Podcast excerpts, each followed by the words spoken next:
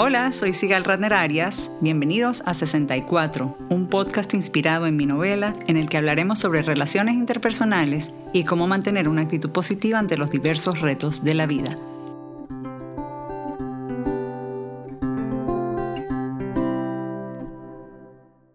Las restricciones por el confinamiento debido a la pandemia del coronavirus han sido para muchos una oportunidad de conectarse y reconectarse con sus parejas y familia, de conocerse más a fondo, de hacer más actividades juntos como cocinar, inventarse juegos, ver películas. Pero para muchas mujeres en relaciones abusivas ha significado más tiempo obligado con sus agresores. Y como lo habían advertido en marzo organizaciones que incluyen Naciones Unidas, el problema se exacerbó con la crisis alrededor del mundo por las tensiones en torno a la seguridad, la salud y el dinero, y el simple hecho de estar las 24 horas del día juntos. Según el New York Times, las llamadas a la policía relacionadas con violencia doméstica se incrementaron en ciudades de Estados Unidos como Chicago y Nueva York, aun cuando en muchos casos las víctimas están con sus abusadores en espacios tan reducidos que no pueden llamar a la policía. Un grupo particularmente vulnerable ha sido el de mujeres inmigrantes, ya sea por la barrera del idioma, la falta de una red de apoyo de amigos o parientes, el miedo a ser deportadas o el miedo a que las separen de sus hijos.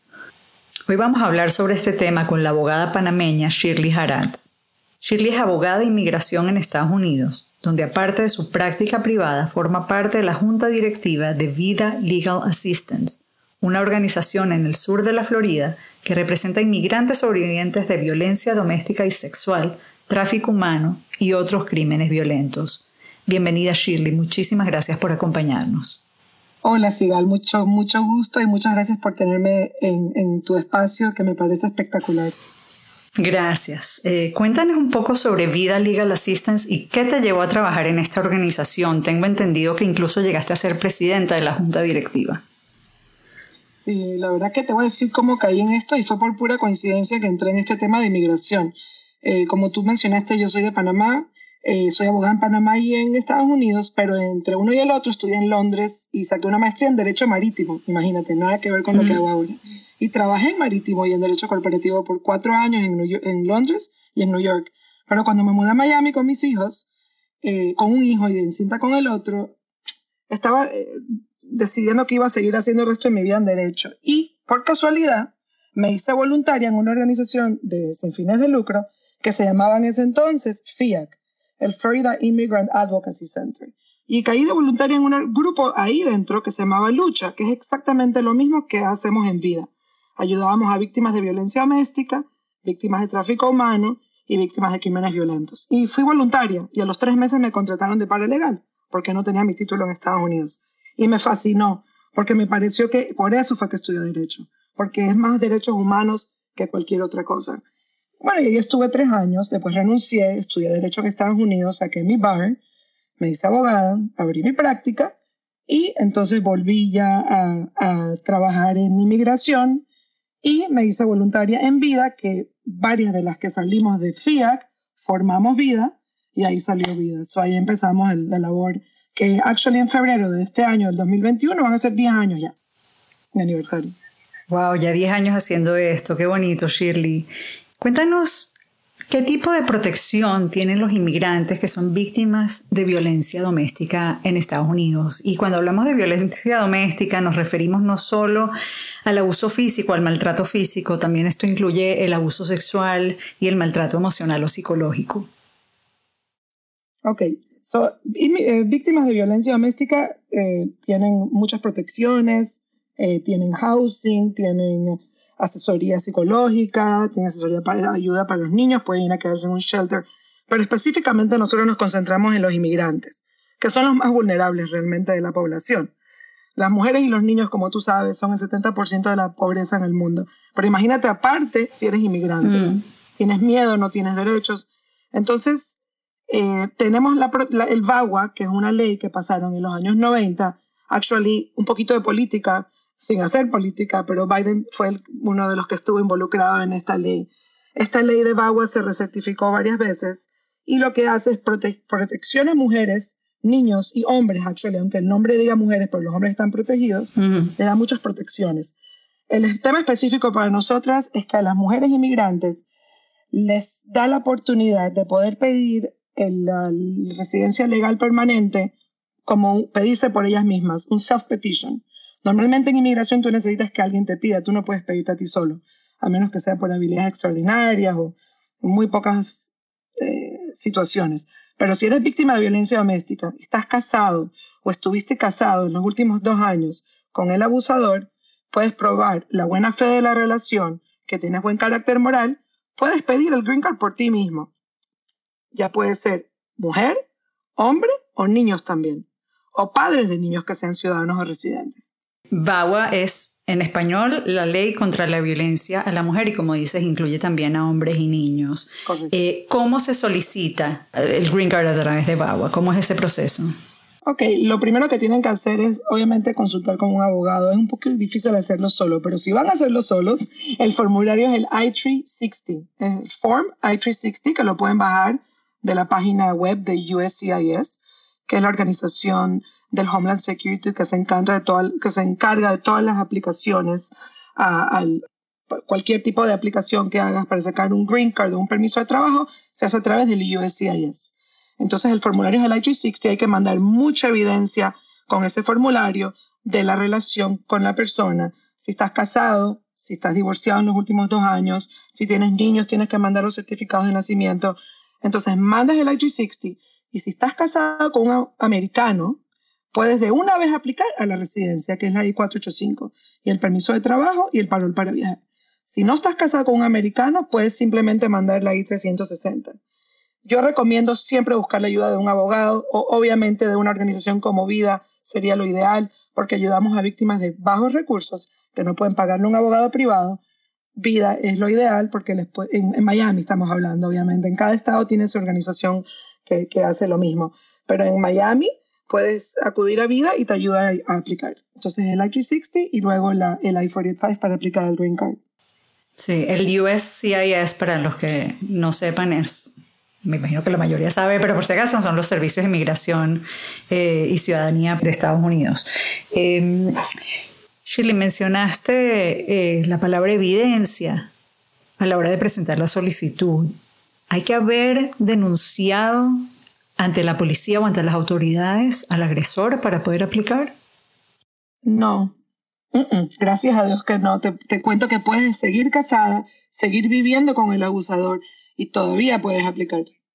Pero ¿cómo lo demuestras? O sea, la, pregunta es, si es para sobrevivientes eh, de violencia doméstica, ¿cómo se demuestra que son sobrevivientes de violencia doméstica para aplicar? Ok, entonces si eres víctima de abuso físico y llamaste a la policía, obviamente con el reporte de la policía, si metiste un restraining order, una orden de protección, copia de la orden de restricción, te la dan primero por 15 días y después tienes que ir enfrente del juez, te la pueden dar indefinida o por un año que te protege a ti o a tus hijos si tienes niños o a los niños. Entonces tienes que mostrarle evidencia si hay eh, abuso físico. Pero si no hay abuso físico y hay abuso económico, sexual o emocional, podemos mandar una declaración jurada de la persona, de la víctima. Una declaración jurada de amigos o familia que fueron eh, eh, witnesses, que fueron testigos. del abuso, claro. Entonces, si no hay reporte de la policía, no se asusten y no, se, no sientan que no se puede aplicar, se puede aplicar. Un poquito más, hay que mandar más evidencia, pero se puede. So hay que mandar, sí, hay que mandar las declaraciones juradas o los reportes de policía, fotos del abuso, si te destruyó tu casa, si te destruyó tu, uh, si, si, te robó, si te rompió el teléfono, cualquier evidencia que pruebe de que hubo abuso. Cualquier evidencia que se pueda. Correcto, correcto. ¿Y cuánto tardan esos procesos por lo general? Bueno, realmente ahora mismo está all over the place, todo está súper demorado. Antes de la pandemia no estaba demorando tanto, como un año, y medio, dos años podías tener tu residencia, ahora está un poco más demorado. Mm. Em, todo está más demorado. También me mencionaste algo de una visa U. ¿Qué tipo de visa es la U y quiénes pueden aplicar y qué tipo de beneficios ofrecen? Ok, perfecto. el VAWA, el I-360, em, tienes que estar casado o divorciado en los últimos dos años con el abusador. Pero si no estás casado y nunca te llegaste a casar con el abusador, existe la visa U que tú puedes probarla si tienes una certificación de una, de las autoridades, ya sea la policía o el state attorney, que esté dispuesto a darte una certificación que tú estás asistiendo a las autoridades en la investigación del crimen. Por ejemplo, eh, hay ciertos crímenes que están incluidos en la visa U. Uno de ellos es la violencia doméstica. Pon que tu abusador te golpeó y tú fuiste a las autoridades y lo reportaste. Y tú estás asistiendo a las autoridades siendo testigo en el caso, te podemos sacar una visa U. Eso quiere decir que te pedimos el estatus que el gobierno no te va a remover de aquí, estás protegida, estás en deferred action, pero vas a tener que esperar un buen par de años hasta que puedas aplicar la residencia porque las visas están muy demoradas. ¿Y la visa U te permite trabajar, por ejemplo? Realmente al principio no. Al principio no, pero estás aquí protegida, no te, no te van a deportar. Okay. Estás en un nivel bajo en el orden de deportación del país. Y cuando ya seas elegible a la visa, se aplica el green card. Eh, pero tienes la protección, que antes no la tenías. Ok. Eh, y volviendo a Vida Legal Assistance, me gustaría que compartas algún ejemplo de un caso particularmente exitoso que recuerdes. ¿Cuáles han sido los casos que te han marcado más o que te han dejado más satisfacción? Yo misma eh, hice un caso pro bono porque tú sabes, yo estoy en la junta directiva, no trabajo día a día, las directoras, que son magníficas, trabajan todos los días los casos y las asistentes. Pero a veces nos piden a nosotras en la junta directiva que ayudemos con algunos casos porque no tenemos capacidad. Tuve un caso que yo ayudé eh, de una chica que era muda y, tenía como un problema de lentitud y ella estaba siendo abusada por su, por su marido. Ese me marcó muchísimo porque la energía y el positivismo de ella fue increíble. Se movía en bicicleta para todos lados. Si ustedes conocen Miami, aquí no se puede ir en bicicleta a ningún lado, solamente alrededor del círculo en Key Biscayne los ciclistas, pero para moverte, para trabajar es casi imposible. Y ella iba en su bicicleta para todos lados. Y el abusador andaba como si nada por ahí. Eh, la gente no le creía ya en su caso y le hicimos un caso fuerte. Eh, le obtuvimos el green card a ella, a su hija. Ella pudo obtener, porque él estaba pidiendo la custodia de la niña. Mucho de la parte del abuso es que el abusador le dice a la víctima, ok, no vayas a la policía y no te quito a los niños. Porque parte del, ¿por qué te deja el gobierno pedir por ti misma? Porque el abusador te dice, si tú vas a la policía, te quito a tus hijos y te mando a deportar. Y las mujeres tienen mucho miedo, no quieren quedarse sin sus hijos. Ella pudo quedarse con su niñita y le sacamos el green card, ya tuvo la ciudadanía. Entonces ese caso me dejó a mí marcada. Eh, tenemos muchos casos, Sigal, te digo la verdad, no, no, no, puedo ni empezar a decirte la cantidad de casos. Tenemos muchos niños que han sido abusados por sus propios padres. Eh, hay un sinfín de casos, te digo la verdad. Nosotras hace, hace como, creo que ya son cinco años, no me acuerdo, hicimos un evento que se llamaba ah, Art for Vida y, eh, pudimos obtener un, un, lugar en Winwood, uno de estos art galleries. Y una amiga de nosotros y colaboradora de vida tomó fotos de nuestras víctimas y, y, exhibimos las fotos y la gente quedó muy impactada con este evento porque pudieron ver porque una cosa es que tú lo sepas como periodista, que yo lo sepa como abogada, pero la gente no sabe lo que pasa detrás de las casas, de en las puertas, de las casas particulares. Y fue un eye-opener para mucha gente ese evento. Qué belleza. En cuanto a las dificultades, ¿cuál consideras que ha sido el mayor desafío para la organización o cuál es el mayor desafío actualmente para la organización? Hmm. Conseguir fondos para poder seguir operando. Nosotros dependemos de grants del gobierno federal, y como tú sabes, bajo esta administración ha sido un poco difícil con todo lo que tiene que ver con inmigrantes y como nuestra organización tiene que ver con Immigrant Women and Children and Men, ha sido un poco complicado el tema. Em, y donaciones, pero es difícil. Ese ha sido el mayor reto, conseguir fondos para poder seguir operando y ayudar a tanta gente necesitada. Sin embargo, ya van para 10 años. ¿eh? Y vamos para 10 años. Créeme que hemos tenido momentos bien difíciles que hemos dicho cómo, cómo vamos a seguir, pero la verdad que tenemos un grupo de mujeres excepcionales eh, que hemos seguido adelante y pues sí, ya van casi 10 años. ¿Cuántas personas trabajan en el equipo? Tenemos, éramos, eran tres directoras, ahora tenemos dos directoras y cuatro, éramos seis personas en un momento en el staff. Hemos tenido que bajar las horas por eh, eh, menos budget, pero ahora tenemos eh, como cuatro personas y dos directoras full time. Shirley, según la línea nacional contra la violencia doméstica, o en inglés la National Domestic Violence Hotline, el abuso es una cuestión de poder y control, como tú decías, no siempre hay amenazas de por medio, te voy a quitar a los hijos, entonces el abusador siempre va a usar cualquier herramienta eh, para ejercerlo sobre su víctima, incluyendo, y más aún en, en una situación como la que estamos atravesando del COVID, eh, la línea nacional contra la violencia doméstica cita como ejemplo la retención de artículos como gel antiséptico o desinfectante, de tarjetas del seguro médico, amenazas de cancelarles el seguro y también que les dan información falsa sobre la pandemia para sembrarles más miedo como dijimos antes, muchas veces no hablan el mismo idioma, se sienten atrapadas porque no conocen gente fuera de su círculo, están desconectadas. Eh, bueno, entre otras cosas, alientan a las víctimas, aunque estén aisladas, a mantener sus conexiones sociales, aunque sea de manera virtual o por teléfono, si es que es seguro hacerlo, y a tratar de cumplir con sus rutinas diarias como sea posible. Eh, algunas ideas más eh, para las personas que están atravesando en este momento situaciones tan terribles como esta? Bueno, yo siempre recomiendo que guarden cualquier papel que muestre la relación, que en un lugar seguro, que saquen copia, que se lo lleven a unos amigos, que guarden todos los documentos que puedan para cuando vayan a aplicar el VAWA. Eh, también recomiendo que si, siempre pueden llamar al 911 y buscar ayuda a los hotline. No hay manera de que no, em, de que las personas tengan que quedarse en esa relación abusiva. Siempre hay una opción a pesar de que estamos en la pandemia que se ha multiplicado los casos de llamadas al hotline, han dicho que hay un 33% de increase en New York, por ejemplo, de, llamadas a, la, línea de, ayuda, ¿no?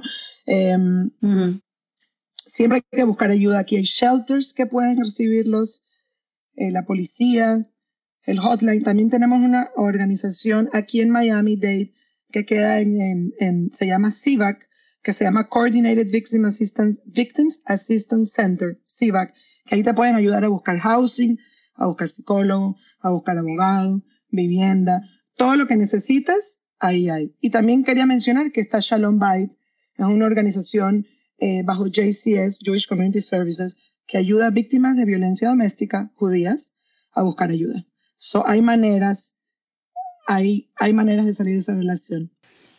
Sí, eso es lo importante, que sepan que no están solas, que hay ayuda disponible y que es posible y viable salir de esto. Eh, la línea nacional contra la violencia doméstica está disponible las 24 horas, los 7 días de la semana. Pueden llamar o enviar un mensaje de texto al número 1-800-799-7233 y si no pueden hablar de manera segura, pueden iniciar una sesión online en espanol.thehotline.org o enviar el mensaje de texto Amores al 22522. Les voy a dejar esto de todos modos en la descripción del podcast eh, por si lo necesitan para ustedes o para compartirlo con alguien que sepan que puede estar atravesando una situación de este tipo.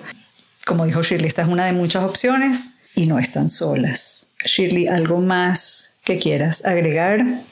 Sí, quería que, que supieran que hace un par de años eh, se, puede, se aceptan federalmente los casos de parejas homosexuales. O sea que también puede ser víctima un hombre que esté en una relación homosexual o una mujer. Es muy importante que lo sepan. Eso también. Y please busquen ayuda. No se queden en relaciones abusivas. Es peligroso. Pueden perder la vida también. No vale la pena. Como dijo la psicóloga Ichiro en un episodio reciente sobre trauma individual y colectivo, el encierro, la cuarentena nos está llevando mucho a, tomar decisiones importantes en la vida para salir de situaciones o entrar en situaciones. En el caso de muchos, eh, muchas parejas decidieron casarse o tener hijos, pero muchas también están decidiendo salir de relaciones abusivas y de situaciones peligrosas y creo que es un momento muy importante para hacerlo, sobre todo bajo las circunstancias. Estoy de acuerdo, estoy de acuerdo. Sigal, muchas gracias por... Eh, tocar este tema que es muy importante.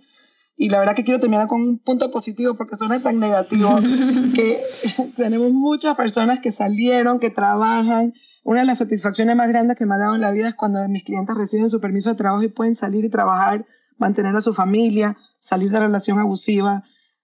es, hay muchas opciones y no todo es malo. Así es, no todo es malo y hay vida, hay luz al final del túnel. Así, el camino también. Gracias por acompañarnos, Shirley. Un millón de gracias por, esta información valiosa y, y por lo que estás haciendo por tantas mujeres. Gracias a ti. Que tengas un buen día.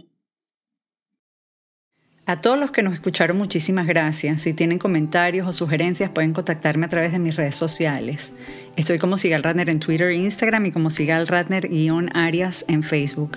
También pueden visitar 64unanovela.com para saber más sobre mi libro y dónde pueden adquirirlo. Asegúrense de suscribirse gratis en iTunes o su plataforma preferida. Dejar un rating o review siempre ayuda a que otros nos conozcan. Este podcast fue producido por Isaac Arias. Hasta el próximo episodio.